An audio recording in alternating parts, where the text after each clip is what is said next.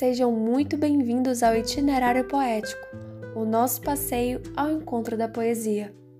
Eu me chamo Mariana Mello, sou estudante do curso de Letras Língua Portuguesa na Universidade Federal do Pará e vou te conduzir por esse caminho com versos de todas as épocas, poetas, cores e cantos do mundo.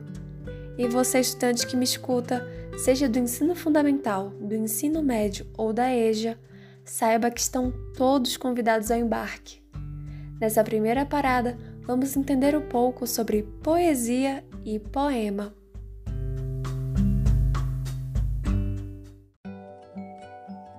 Bem, por vezes achamos que poema e poesia são a mesma coisa.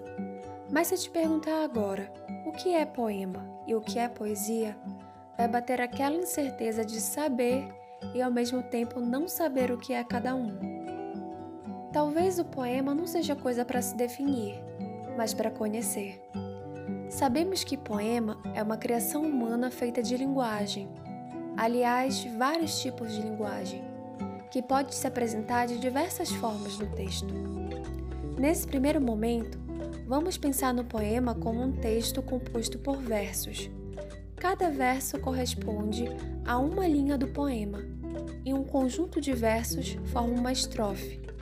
O poema pode ter uma ou mais estrofes. Essa é uma das formas em que o poema pode se apresentar, e futuramente conheceremos outras. Já a poesia, ela pode existir sem o poema. Estranho, né? Mas pense numa paisagem, numa pessoa ou num acontecimento que foi pura poesia para você. Pensou? Então, a poesia pode existir sem o poema.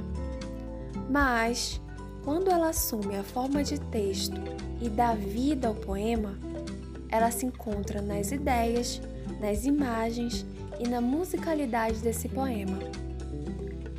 É importante entender que o poema, para ser um poema de fato, precisa conter poesia. Caso contrário, estamos diante apenas de uma estrutura textual versificada. Agora vamos à melhor parte. Eu escolhi para nossa primeira parada o poema de Mário Quintana chamado Os Poemas São Pássaros.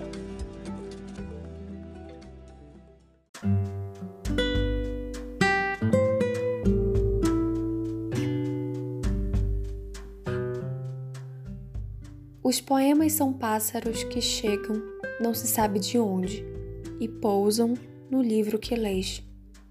Quando fechas o livro, eles alçam voo como de um alçapão. Eles não têm pouso nem porto, alimentam-se um instante em cada par de mãos e partem.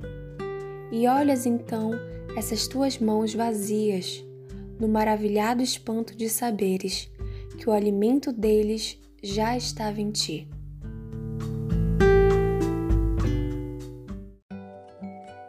Entre esses versos, algumas imagens são suscitadas, como a imagem dos poemas serem pássaros. Então, para o eu lírico, os poemas se comportam como pássaros. Eles pousam no livro, eles partem e alçam voos. Não sabemos de onde eles vêm, mas os encontramos.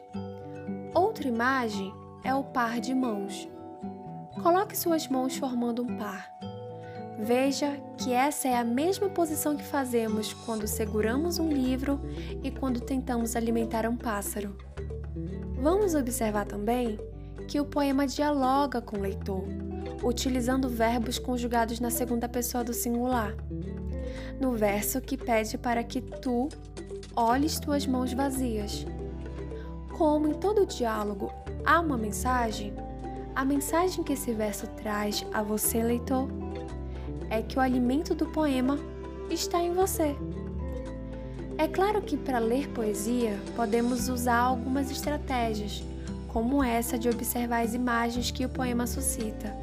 Mas antes de tudo, basta dialogar com os versos.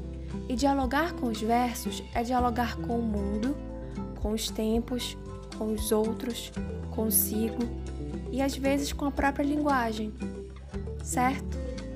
Nos próximos episódios teremos outras estratégias e outros diálogos. O nosso passeio fica por aqui. Muito obrigada por me escutar e não se esqueça que a poesia vale a pena.